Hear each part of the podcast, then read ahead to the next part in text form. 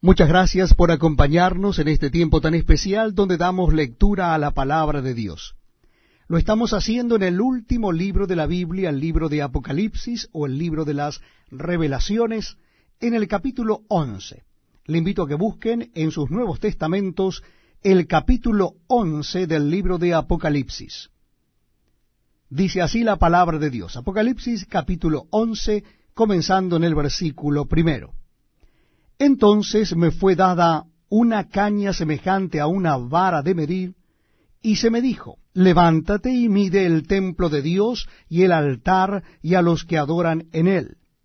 Pero el patio que está fuera del templo déjalo aparte y no lo midas, porque ha sido entregado a los gentiles.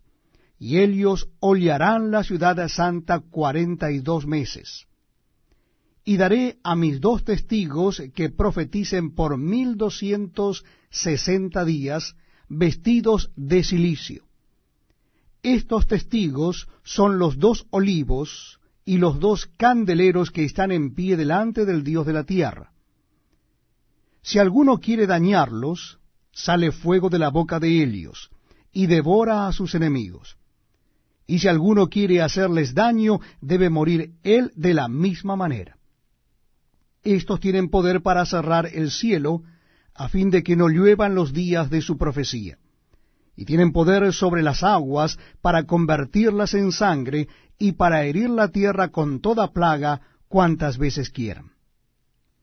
Cuando hayan acabado su testimonio, la bestia que sube del abismo hará guerra contra ellos y los vencerá y los matará y sus cadáveres estarán en la plaza de la grande ciudad, que en sentido espiritual se llama Sodoma y Egipto, donde también nuestro Señor fue crucificado. Y los de los pueblos, tribus, lenguas y naciones verán sus cadáveres por tres días y medio, y no permitirán que sean sepultados. Y los moradores de la tierra se regocijarán sobre ellos y se alegrarán y se enviarán regalos unos a otros, porque estos dos profetas habían atormentado a los moradores de la tierra. Pero después de tres días y medio, entró en ellos el espíritu de vida enviado por Dios, y se levantaron sobre sus pies, y cayó gran temor sobre los que los vieron. Y oyeron una gran voz del cielo que les decía, Subid acá. Y subieron al cielo en una nube, y sus enemigos los vieron. En aquella hora hubo un gran terremoto, y la décima parte de la ciudad se derrumbó, y por el terremoto murieron en número de siete mil hombres.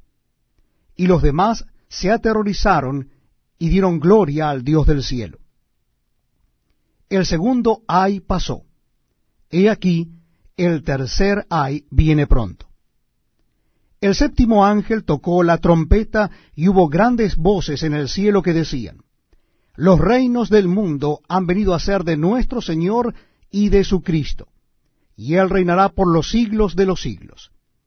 Y los veinticuatro ancianos que estaban sentados delante de Dios en sus tronos se postraron sobre sus rostros y adoraron a Dios, diciendo, Te damos gracias, Señor Dios Todopoderoso, el que eres y que eras y que has de venir, porque has tomado tu gran poder y has reinado y se airaron las naciones, y tu ira ha venido, y el tiempo de juzgar a los muertos, y de dar el galardón a tus siervos los profetas, a los santos, y a los que temen tu nombre, a los pequeños y a los grandes, y de destruir a los que destruyen la tierra. Y el templo de Dios fue abierto en el cielo, y el arca